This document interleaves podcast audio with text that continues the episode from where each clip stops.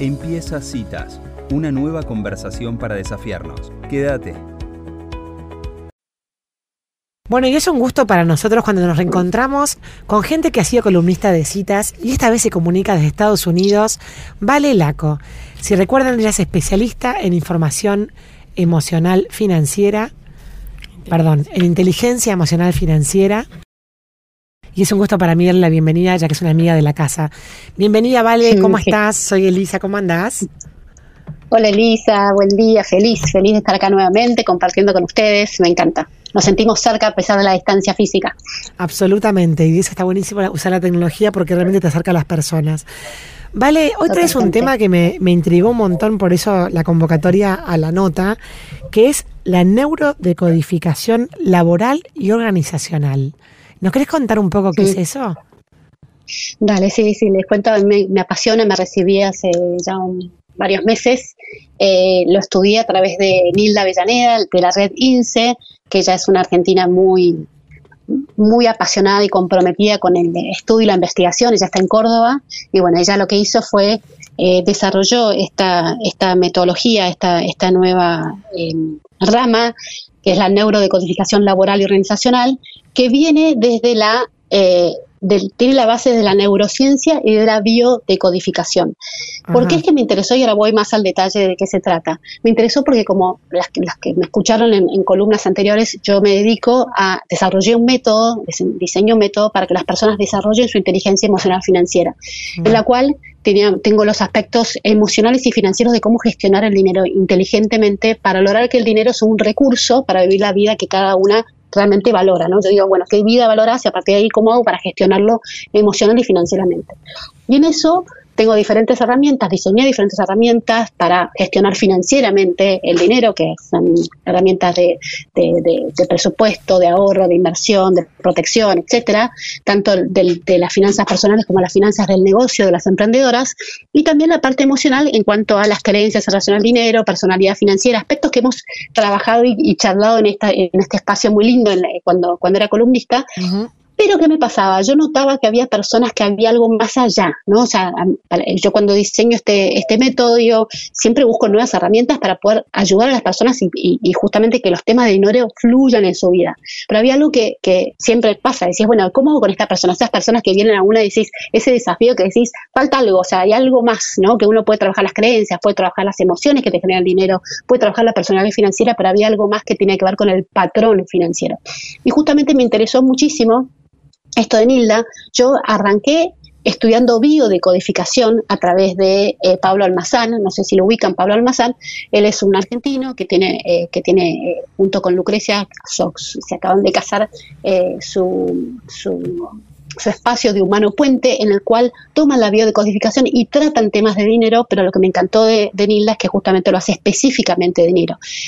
¿Por qué hablo que, la neurodecodificación laboral organizacional eh, fusiona aspectos de la neurociencia con la biodecodificación? Porque la neurociencia nos habla de cómo funciona el cerebro, ¿no? O sea, todo el aspecto de, del funcionamiento del cerebro, de la conciencia, del inconsciente, etcétera. Y la biodecodificación es justamente lo que viene desde Hammer, un oncólogo alemán, eh, murió hace poquito, murió en el 2017, que él justamente lo que hace a través de la biodecodificación eh, diseñó todo un sistema y diferentes leyes que eh, desde la biodecodificación lo que dice es, nosotros tratamos un síntoma biológico, ¿sí? Un síntoma biológico puede ser, por ejemplo, una celiaquía, una diabetes, un dolor de espalda, un cáncer, etcétera. Entonces, lo que dice, lo que justamente descubrió Hammer, este oncólogo alemán, muchísimos años atrás, fue que eh, y lo, le sucedió por su experiencia propia. A él lo que le ocurre es que matan a su hijo eh, de 21 años, creo que tenía su hijo, y al poco tiempo él desarrolla un cáncer y su mujer también desarrolla un cáncer y él empieza a investigar y decir cómo puede ser que los dos estamos desarrollando un cáncer que tiene que ver con la reproducción, ¿no? Él un mm. cáncer de próstata, la mujer creo que era un cáncer de útero, si no mal no recuerdo.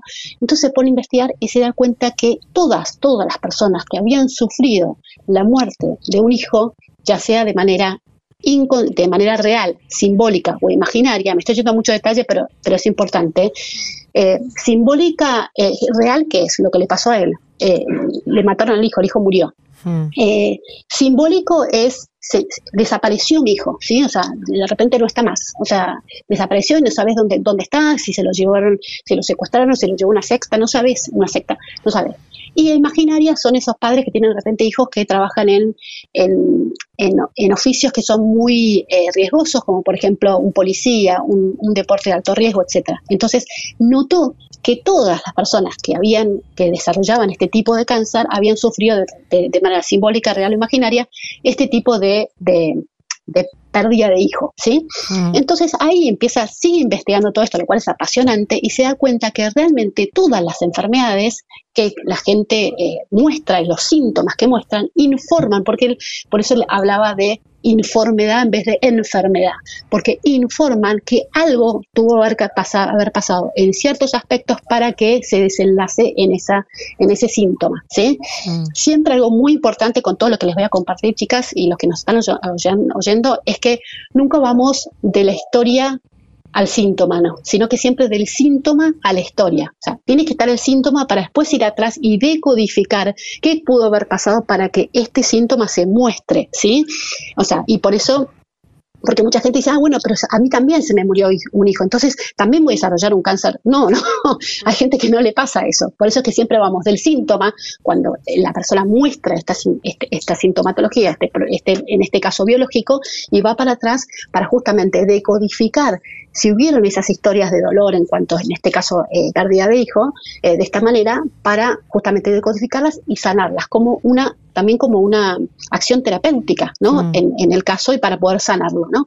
Entonces, Obviamente que, bueno, después vamos al tema biológico, nadie dice que uno deje de hacer los tratamientos eh, tradicionales, etcétera, pero son, son cosas que complementan. Entonces, ¿qué hace la neurodecodificación? Justamente toma esto y dice, a ver, ¿Habrán códigos que nos hablen de em, los patrones financieros, que nos hablen de temas de dinero, de trabajo, de empresas y que uno, uno pueda decir si el resultado de una persona es que siempre se endeuda, que siempre llega justo a fin de mes, que siempre la estafan, que siempre eh, que no genera nada, etcétera, ¿no? O sea, si le pasa este síntoma con el dinero, o la empresa que, que, eh, que, desarrolla empresas y siempre quiebran, etcétera, mm. podemos, podemos decodificar qué hubo previo a eso que puede llevar al inconsciente a desarrollar ese tipo de sintomatología en relación al dinero, al trabajo y a las empresas? Eh, sí, y justamente esa fue la investigación que hizo Nilda Avellaneda, que es espectacular. ¿Y por qué lo llamamos desde la neurodecodificación y no la biodecodificación? Porque, justamente tiene más que ver con algo desde, el inconsciente que no llega a manifestarse en algo biológico. O sea, hay veces que sí, que hay problemas de dinero, de, de estafa, etcétera, que que después van al, plano más denso, cuando uno desarrolla un, cáncer eh, que tiene que ver con el plano biológico, por ejemplo, temas en los intestinos, cuando la persona manifiesta temas en los intestinos, está muy relacionado a historias dentro de, la historia de vida o ante los antepasados, por eso usamos mucho el tema del inconsciente biológico, del inconsciente colectivo, perdón, de Jung, de Carl Jung, eh, hubieron seguramente en la historia de esa familia, cuando una persona tiene síntomas del intestino, o sea, eh, cólicos, eh, cáncer de colon, etcétera, etcétera, hubieron problemas de estafas, cagadas, ¿sí? cuando uno lo habla de, literalmente, ¿no? Entonces, hablando mal y pronto, ¿sí? Entonces, por eso es que uno eh, indaga en esas cosas. Eh, me parece súper interesante esto eh, que estás contando, mm, ¿vale? Porque es como una variable más. Ahora, o sea, la, manera de identificar es como un patrón de comportamiento que se repite. ¿Cómo haces para darte cuenta que es eso que vos decías recién, ese más allá o ese algo más? Em, porque tiene que ocurrir más de dos veces? O sea, esa es una muy buena pregunta. Siempre cuando una persona viene a consultarme, o sea, yo, yo, yo constantemente eh, acompaño a consultantes, ya sea de manera individual o grupal o lo que sea, por un problema que tienen con el dinero, por este tema de estoy paralizada, no avanzo con mi negocio, no logro generar lo que quiero, etcétera, ¿no? Entonces, eh, cuando una persona, por ejemplo, eh, me dice, no, porque de repente venía todo bien y me estafaron. Bueno, ¿fue la única vez que te pasó que te estafaran? Sí, Ok, entonces no es un síntoma, ¿sí? O sea, es una circunstancia de la vida que sucede. Entonces, bueno, eh, eh, cuando se repite más de una vez, o sea, cuando pasan dos veces o más, ahí podemos hablar de síntoma. Entonces, ahí justamente lo que hacemos de la neurodecodificación es buscamos estas historias que las decodificamos, eso es lo interesante, ¿no? Porque es como, eh, yo siempre para hacerlo como más simple, digo, bueno, es como que para el inconsciente, inconsciente, no sé, 3 más 4 da deuda. 5 más 7 da eh, abundancia económica. Eh, ¿Entendés a lo que voy? O sea, em, eh, eh, es como que hay ciertos, para, poner con el código, ¿no? Es como que estas, estas historias en el pasado dan por resultado esto, esto que se repite, ¿no? Que es un síntoma, de vuelta. Entonces, y siempre vamos de síntoma a la historia, de vuelta, ¿no? No vamos a, bueno, entonces porque, eh, no sé, a mi papá eh, quebró en su empresa, entonces yo tengo que tener problemas con el dinero. No. Ahora, Milda lo que hace habla de tres patrones financieros que me parecen súper interesantes y lindos como para, para poder eh, conceptualizar un poco más esto, ¿no? Hay un patrón financiero que es la alergia al dinero. La alergia al dinero, ¿qué es? Es para aquellas personas que el dinero eh, les todo intenta, busca trabajo y no les sale ningún trabajo, o sea, es como que hay un bloqueo hacia el dinero. Bueno, ¿por qué sucede esto? Generalmente cuando buscamos y tratamos de, de neurodecodificar esto, buscamos historias de mucho peligro. O sea, el inconsciente percibe al dinero como peligroso, por lo tanto lo aleja de la vida de la persona, ¿sí? Para que no lo tengas, porque lo ve como peligroso. O sea, entonces, eh, ahí es que, tenemos que buscar en, la historia escenas de peligro, escenas donde hubo de repente muerte por, por temas de dinero, relacionados con el dinero, ¿sí? Em, después, por ejemplo, hay otro, otro patrón financiero que se llama la intolerancia al dinero, ¿sí? Entonces, son personas que, o sea, si nos vamos a, y me gusta la terminología que usó Nilda justamente porque la alergia que es, la alergia es muy peligrosa, una persona que es alérgica al tomate, por ejemplo, o a las nueces, como un tomate, como una nuez y puede, tiene riesgo de vida, ¿sí? Eh, entonces, por eso es que pone esta terminología como que el dinero me puede matar, el dinero me puede hacer muy, muy mal, ¿sí? Mm.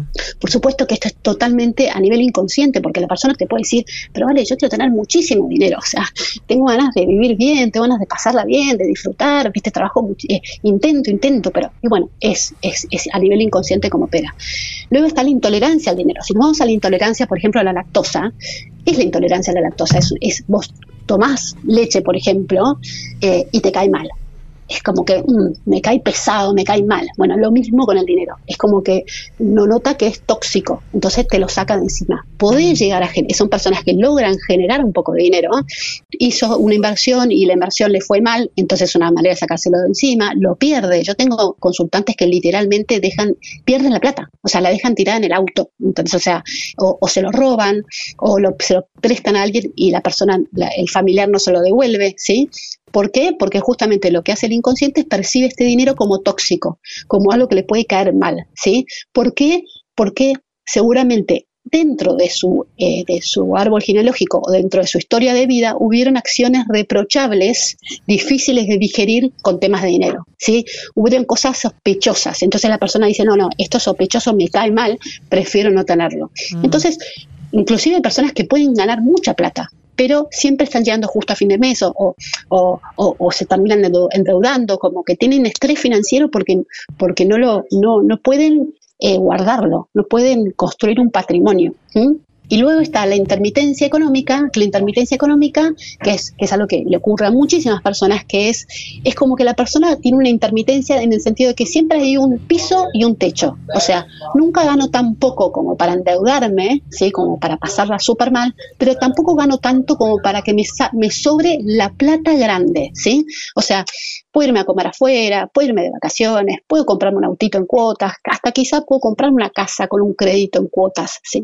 Pero no me sobra plata tan grande como para, no viste esa, esa gente que te das cuenta que tiene mayor fluidez económica, viste que decís, o sea, esa gente que, que o sea, hay de todo tipo de, patrones, ¿no? Que eh, bueno, me, quiero me, me, quiero ir de viaje, me voy de viaje, me quiero comprar tal auto. No hay que pensarla tanta porque, tanto porque sobra mucha más plata. Quiero dejar de trabajar por un año, puedo dejar de trabajar por un año. Lo podría poner quizá dentro de los estados de salud financiera está en un estado de salud financiera más eh, eh, estado de seguridad, solidez financiera. Ya no, o sea, entonces puede acumular, acumular más plata. Bueno, esta persona que está en intermitencia económica no. O sea, siempre tiene lo justo y necesario. Mm. No me sobra, pero tampoco me falta. ¿Por qué? Mm. Porque puede ser em, muy doloroso juntar más plata, ¿sí? O sea, eh, el inconsciente lo percibe así. Entonces te dice, yo te doy lo justo y necesario, porque más de eso te puedes, te puedes generar mucho dolor porque quizá hubieron historias de dolor. Entonces uno busca eso. Mm. Hola, Vale, Sofi te saluda, ¿cómo estás? Hola. Muy bien, y vos, Sofi, qué lindo escucharte. Muy, gracias, igualmente. Eh, muy eh, interesante esta mirada eh, que, que, bueno, tiene que ver también con, con, mirar todo el sistema de para atrás, ¿no? Familiar y la historia. Ahora, una vez que se identifica el síntoma, esto que vos nombrás como empezar a decodificarlo, ¿querés contarnos un poco ahí cuando a vos te llega este cliente y vos escuchás esta historia? Bueno, ves el síntoma, lo empiezan a decodificar ¿Cuál es el, cómo, ¿Cómo se hace y cuál es el objetivo final? El objetivo final es sanar, el objetivo, o sea, justamente dentro de las consultas lo que se hace es se busca cuál es el problema y cuál es la meta ¿no? que la persona quiere alcanzar, o sea, qué es lo que busca. Entonces, a partir de ahí justamente hacemos diferentes ejercicios para sanar esto, para darle otra información al inconsciente, para justamente dejar de, de de, regar esas creencias, porque todo tiene que ver mucho con las creencias, ¿sí? O sea, el inconsciente opera mucho de los patrones inconscientes, entonces se, lo que se hace es se siembra una, se, se, genera un nuevo estado semilla, ¿no? Lo llaman ILA, en el sentido de eh, eh, poder eh, justamente concebir, gestar y dar a luz, sí que también es una terminología que usa ella, eh, un nuevo patrón que sea más saludable para justamente yo lo que pongo en mis términos, porque eso es lo que yo defino como inteligencia emocional financiera, es para construir la vida que cada uno valora. Por eso es que es muy diferente para cada persona. Hay personas que dicen, bueno, yo lo que quiero es lograr esto, bueno, entonces ahí, desde mi lugar, por un lado, hacemos todo lo que tiene que ver con la, la, la, sanación del patrón y crear un patrón más saludable, ¿sí? que eso se hace a, eh, a, través de diferentes técnicas, que pueden ser meditaciones guiadas, pueden ser diferentes ejercicios. Eh, hay muchos ejercicios, o sea, depende mucho de cada persona. Y, eh, y también para mí es súper importante la parte de la acción concreta, ahí, ahí es donde yo aplico toda la parte de, eh, de, la, de la gestión de las finanzas personales, las finanzas del negocio, ¿sí? Em, desde, desde también tienen como toda una parte de, em, de, coaching que, que, se acompaña, eh, que o sea, hay que llevar a la acción, si no queda solamente en, la toma de conciencia y bueno, o sea, nos quedamos a mitad de camino, ¿sí? Como que eh, a mí me pasa muchas veces con, hay, muchas, eh, hoy en día vemos, ¿no? En Instagram, etcétera, que, bueno, vos medita, visualiza, ponete tu, tu vision board, tu mapa de sueños y listo, ya con eso vas a traer esa realidad, si lo crees, lo creas. Bueno, sí, pero también hay que actuar. Entonces, por eso me parece fundamental la parte de actuar concretamente y en mi caso la forma que yo acompaño, porque estoy acompañando en temas de dinero, de trabajo, es concretamente con un plan de acción. Si acompaño a emprendedoras, es bueno, veamos tu modelo de negocio. A ver, eh, ¿cuánto querés generar? ¿Cuánto, eh, ¿Cómo podemos hacer modificaciones en la forma en que estás eh, tomando decisiones financieras, en, en, tu armado de equipo y en a quién le estás ofreciendo tu producto, tu servicio? O sea, desde después de las finanzas personales, armar un presupuesto, cuánto estás destinando a pasarla bien, cuánto estás destinando, o sea, vamos a todo el detalle justamente para que se genere un gran cambio porque también tenés la herramienta financiera, si no es como eh, no, no, sabes mucho, no, no tenés eh, eh, noción de cómo, cómo, cómo, cómo tomar decisiones, o sea, Tal cual. Ahora, antes del plan, en esto que, que, que, es la nota que es primero identificar el síntoma para la gente que está escuchando, digamos, eh, la sensación, ya sea cualquiera de los, de los patrones que tengamos, ¿no? Eh, que tenga que ver con la alergia, con la intolerancia o con la intermitencia, eh, la sensación es como no poder actuar de la manera que quisiéramos, o sea, ¿qué, qué cómo, cómo sabemos que estamos ante alguno de estos patrones? Más allá de la descripción, digo, ¿no? O sea, ¿qué, ¿cuál es la sensación? Que al final algo más fuerte nos domina y no podemos ir hacia donde queremos ir, algo así. Sí, sí, muchas veces hay cuatro emociones que, que, que, que, también Hilda habla, que son muy importantes en, en, cuanto al vínculo con el dinero, que son el miedo, la culpa, la vergüenza y la envidia, ¿sí? Entonces, Em, muchas veces la persona te dice esta, esta sensación de frustración, la frustración de esto de trabajo mil horas y no estoy logrando los resultados que quiero, ¿entendés? Entonces esa frustración habla muchas veces de sentimientos de envidia por detrás eh, o de miedo también, o sea, puede ser el miedo a, em, justamente al éxito, como vemos muchas veces, ¿no? Entonces, em, la, la, persona te lo expresa con esto de eh, eh, me siento frustrada, me siento agotada, eh, eh, la plata nunca me alcanza, siento, sí, miedo, por ejemplo, invertir, por ejemplo, te dicen, o sea, muchas veces tengo miedo a invertir, me siento paralizada también, te puede ocurrir. O sea, personas que dicen la verdad que es como que no avanzo, la expresión de, sí, estoy haciendo todo, pero no avanzo. Entonces, bueno, eso puede tener que ver con un, con un bloqueo eh, que puede tener que ver eh, con, con, digo, puede tener que ver, o sea, si bien tenemos claro el, código y todo, siempre uno eh, va hipotetizando y no es que uno es uno tiene o intermitencia económica o alergia al dinero o, sí, eh, o intolerancia al dinero, sino que puede tener varios componentes de varias, pero es una forma, es un modelo que nos ayuda a ver por dónde indagamos, ¿no? sí, y em, también diferenciar si tiene que ver con, con, lo que es del contexto y del entorno, por ejemplo, las, las situaciones que estamos acostumbrados a vivir en la Argentina, que yo entiendo que cuando uno tiene un patrón los tendrá, ya sea que viva donde viva, pero también por ahí identificar un poco si es algo específico de un momento que tiene que ver con una crisis o si realmente uno tiene un patrón, ¿no? Sí, totalmente, pero bueno, es muy bueno el punto que decís, Sofía, o sea, la realidad es que em, eh, eh, cuando vos escuchas a la persona que dice, siempre me pasa esto, desde toda la vida, o desde mis no sé cuántos años que me pasa esto, igualmente para mí, eh, dentro del, contexto que se está viviendo en este momento en Argentina, hay personas que lo sufren de una manera y otras personas que lo sufren de otra, ¿no? Porque yo, por ejemplo, cuando hablo del miedo, ¿no? ¿El miedo qué es? El miedo, el miedo es una, una alerta ¿sí? Una, una, señal de alerta que nos dice que la amenaza que tenemos enfrente es mayor a los recursos que tenemos. ¿sí? Vuelvo. O sea, al frente tenemos una amenaza, por ejemplo, no sé, se disparó el dólar, bla, bla, bla, vienen las pasos, etcétera, ¿sí? que nosotros nos, da miedo porque, porque tenemos muy pocos recursos, tenemos muy poca información y por eso también para mí es re importante la parte de la acción con información y educación financiera, ¿no? Em, entonces, ¿por qué las personas tienen mucho miedo frente a esta situación? Porque no tienen ni idea.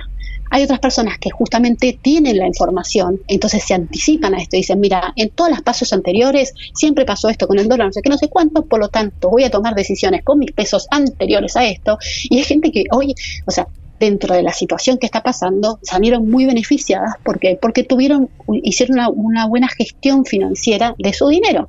Entonces, eh, entonces, bueno, eso te informa, o sea, cada emoción te informa, ¿sí? También hace poco escribí un artículo, eh, yo soy embajadora de la Fundación Flor, muy contenta, eh, muy contenta de haber sido elegida por la red, y eh, dentro de la fundación hay un, tienen comunicación con el cronista, el diario El Cronista, y hay una sección que se llama Finanzas por Mujeres. Y bueno, hace ya un par de meses escribí en la sección de Finanzas por Mujeres una nota que se llama ¿Y lo emocional de lo financiero?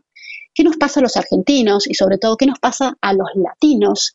¿Qué nos cuesta generar eh, mucha riqueza a diferencia de los sajones? Los sajones mm. generan, lo notamos, ¿no? Que generan mucho más riqueza que nosotros. Yo, de hecho, para quienes me escuchan por primera vez, viví nueve años en Inglaterra, después viví, eh, bueno, en Chile, ahora estoy hace un año y tres meses en Estados Unidos, o sea, tengo mucha experiencia de haber vivido en países sajones. Y la realidad es que, como bien ponía en la nota, o sea, no es que los, los, ingleses o los norteamericanos sean eh, más, más resilientes, que sean más apasionados, que sean más trabajadores. La verdad que yo considero que los argentinos somos súper resilientes, súper apasionados, súper trabajadores. y como también ponía, hay ñoquis en todos lados, porque yo en Inglaterra trabajaba para el gobierno inglés como psicopedagoga y tenía la gente que te das cuenta que lo único que hacía era contar las horas para irse y no, no, no trabajaba con, con mucho esfuerzo ¿no? en, en lo que hacía. Eso está en todos lados. Ahora, ¿por qué? Porque es que ellos generan más riqueza que nosotros, ¿no? Eh, y ahí para mí justamente tiene que ver con este patrón financiero, estas historias de dolor, de, separación, de muerte, de estafa, que ocurrieron mucho más en, eh, en, nuestra, en, nuestros árboles genealógicos, en nuestro transgeneracional, en nuestro pasado, que nos llevan a repetir esas historias, ¿sí? Entonces, por eso creo que, eh, y, esta es la, invitación, ¿no? Yo estoy convencida de que si cada una, cada uno, desde su pequeño lugar, sana su vínculo con el dinero, sana su patrón financiero, y a poco es como que vamos a ir sanando eh, futuras generaciones de que no se siga repitiendo esta historia de generación de generación y vamos a poder salir eh, con tiempo, por supuesto, no, no, estoy diciendo nada mágico, pero de estos círculos de pobreza que seguimos fomentando porque es lo bueno conocido, ¿no? Es la forma en la cual nuestro inconsciente dice, hubo vida, porque algo importantísimo que, que me olvidé de mencionar, el inconsciente biológico, lo que decía Hammer, es lo que busca es la supervivencia de la especie, ¿sí? O sea, entonces todo lo que da por resultado vida, que la especie continúa, lo continúa todo lo que da por resultado muerte lo, lo, lo, deja de lado. Entonces, em, de alguna manera u otra, nosotros, los latinos, seguimos con vida. ¿sí? No le importa si sos, si sos feliz, si sos infeliz, si tenés mucha plata, no tenés mucha plata, no le importa eso, lo que le importa es que vos sigas viviendo. Y así viviste, entonces repitamos todos esos, esos ingredientes que dieron por resultado tu vida y seguís acá, los, repita, los repetimos. ¿sí? Entonces, eh, sí, Vale, no, simplemente para agradecerte, me parece súper interesante y desafiante esto que traes para reflexionar. Invitamos a todos los que quieran seguir profundizando en el tema que se metan en tu página valelaco.com. Y bueno, muchísimas gracias por esta, esta conversación. Me pareció muy interesante todo lo que contaste. Mm, de nada, un placer enorme, sí, la verdad que es, es, es, apasionante y es lindísimo ver los cambios que se generan en las personas que, vamos acompañando, porque realmente es como un vivir diario con muchísimo menos estrés financiero, o sea, es como realmente el dinero, como siempre hablamos, atraviesa todos los aspectos de nuestras vidas y la persona que lo siente, como Sofi, que vos preguntabas, como, o sea, se siente agotada, siente como que está harta, el hartazgo es buenísimo, porque el hartazgo lo que te lleva es al cambio, decís, hasta acá llegué, mm. ¿no? Entonces, ahí eh, quizá no lo puedes definir bien, por eso, o sea, como que dice, estoy como, estoy en esta situación de, de, escasez, de carencia, de, de, que siempre me falta, o sea, de falta, ¿sí? Eh, esa es más que nada, en, términos generales, la sensación de la persona que viene a consulta, ¿no? O sea, te quiero más y no sé por dónde ir, y ya probé todo y, no encuentro la, le encuentro la vuelta, ¿sí? Eh, es un poco eso en general, ¿no? Eh, así que la verdad que está buenísimo cuando, cuando la persona empieza a sentirse cada vez mejor, porque realmente cambia su calidad de vida y la calidad de vida que nos lo rodea, ¿no? porque eso se transmite. Así que eso. Em, bueno, vale. Chicas, muchas gracias. Muchas gracias y quedamos en contacto hasta siempre. Genial, gracias, gracias por la invitación. Les mando un, beso enorme. Un saludo inmenso, adiós. Bueno, y así pasaba Vale Laco, la especialista en inteligencia emocional financiera, hablando de algo súper interesante que yo nunca había escuchado, que se puede descodificar, digamos, el comportamiento organizacional y personal financiero. ¿Te gustó esta cita? La seguimos en Instagram. Búscanos como citas de radio.